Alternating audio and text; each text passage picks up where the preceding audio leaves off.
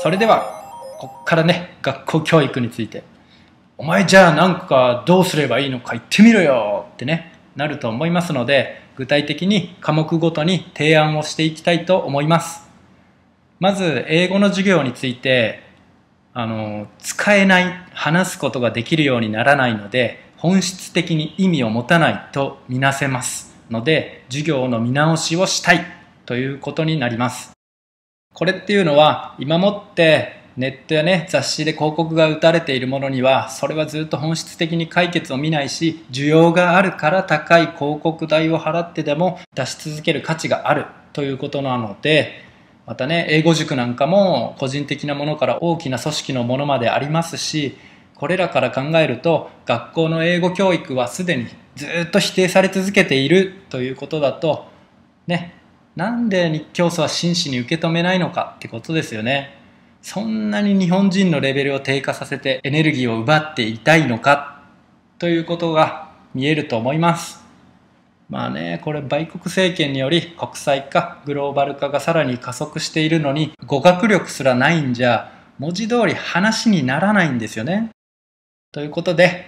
次に行って歴史についてはまずは民族的イデオロギー解体を目指しているのが伺えますよね。日教祖の教科書は嘘ばっかり刷り込みますし無駄な知識増やしたってしょうがないので全くもってやる意味がありません。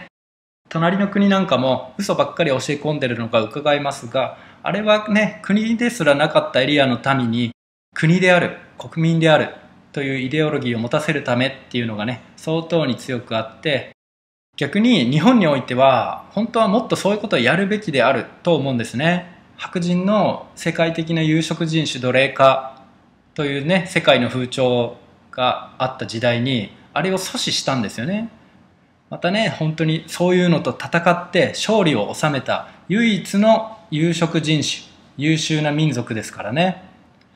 本来なら隣の国以上にその辺の域を高揚してイデオロギーを確立すべきところ。になると思います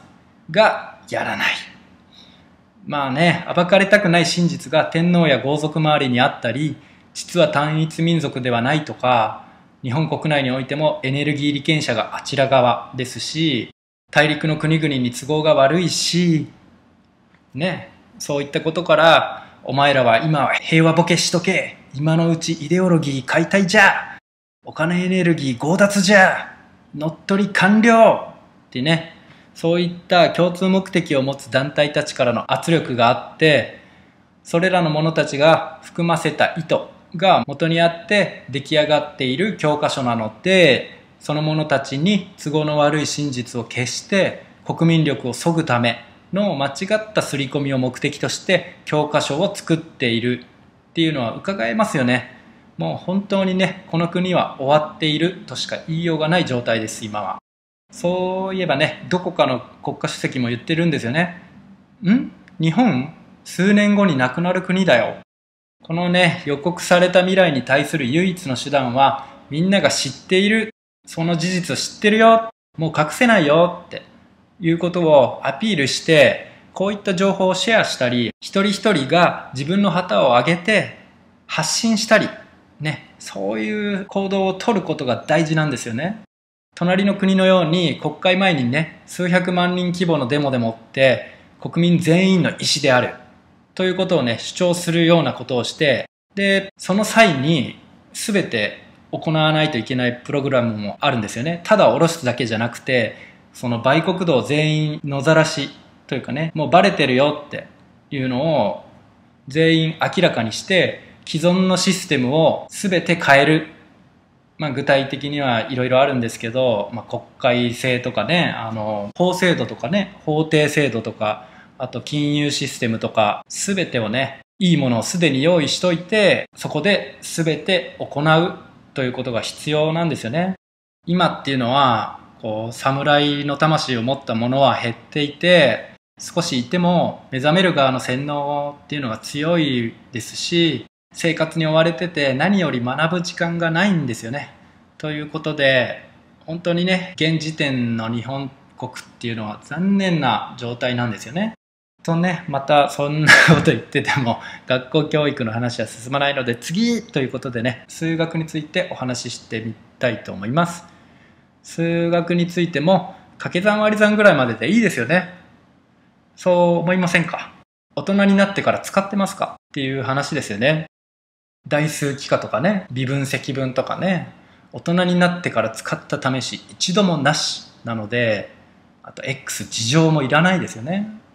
本当全くもって無駄意味なし。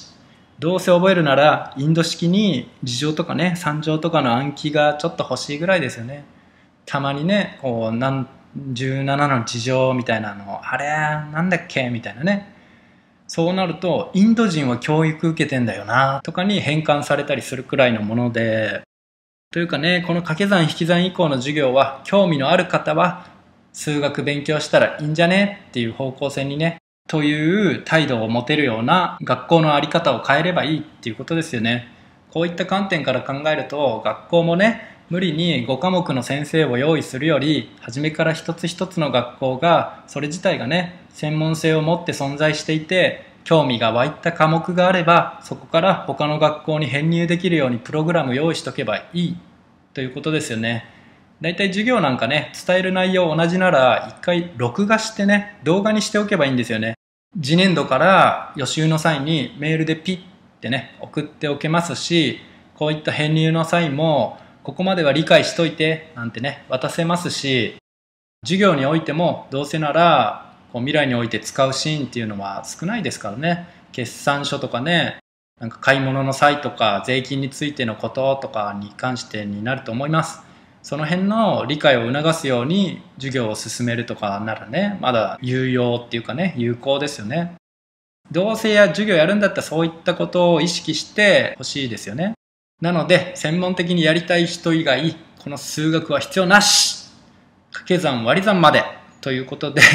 次、理科については、スピリチュアリティを根本的に理解した後やると、物理、科学、生物、すべてね、役立つし、面白い分野になるので、さらなる理解が得られて、つながりが見えてきたりとかあったりして、理解しておくべきいいものであるとは感じられるなと思いますね。ここでも強制はなしで、まあどの教科もそうなんですけど、本人のこれやりたいという自由意志を尊重してその科目に取り組ませればいいと思いますね。極論何もしたくないって人は何もさせない時期を作ってあげて温かく見守ってあげてもいいと思います。結局自己の中にこれをやりたいという芯を強く持たないと本物として育たないということがあると思います。そういう心の中の成長もしっかり見てやる。そういうゆとりが欲しいと思いますね。教育をする側にね。取り組むべきものは専門性を持ったもの一分野でいいのですからその一分野の目が大きくなったら関連性のある多分野にも勝手に視野が広がって自発的に勉強していくもんですよね。人っていうのは。またね授業参加してなくても勉強しなくても人の脳は一日に何万回も思考してますのでその辺の回路が確固たる光を持つまで待つのも時には必要だと思います。だからいい影響を与えそうな雑誌コーナーとかね、漫画コーナーとか、職業図鑑とかね、まあ、しくじり先生とかね、ああいうのを用意しといて、自然に意識が将来に傾いて、そこから逆算して何を今しておくべきかを先生が受け答えしてやったりね、カウンセリングしてやればいいかなと思います。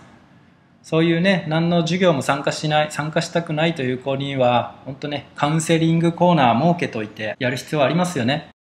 で、授業今日出ないってなったら、その1日で最低3分は先生とカウンセリングするとかね、そういうコミュニケーションを図るっていうね、用意をしてやればいいと思います。では次、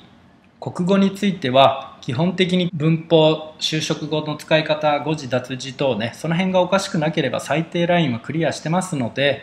興味深い話ができたり面白くできたり引きつけられるようにとかね何を学ぶべきなのかとかもね一緒に考えながら本質の追求をメインに考えて進めていけばいいのにと思います。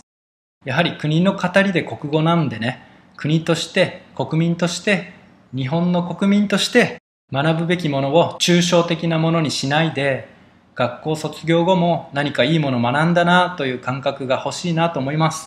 興味を引くためにもイデオロギー確立も込めて看護や監視ではなくて人大文字を研究させるとかね。歴史とか心理も同時に学べるので知的好奇心もくすぐってやってねいいものになるんじゃないかなと思います。もちろんこの辺も自由にやらせてやればいいですよね。あとはね例えば法律について学ぶとかね。国語じゃなくてね。本来ならこの国の国民として知っておくべきことですよね。後々知らないと金銭巻き上げられるとかね。エネルギー略奪の目に合わなくて済むことにもつながりますし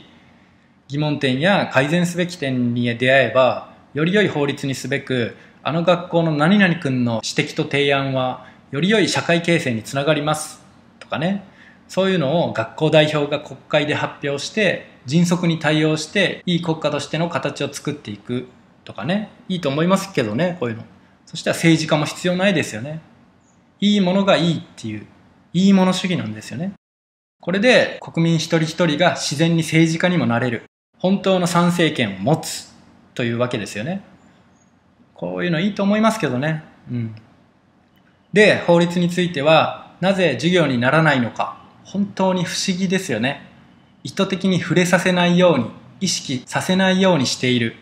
としか思えませんので、いっそのことね、そっちがそうならこっちは国語の授業に混ぜ込んで、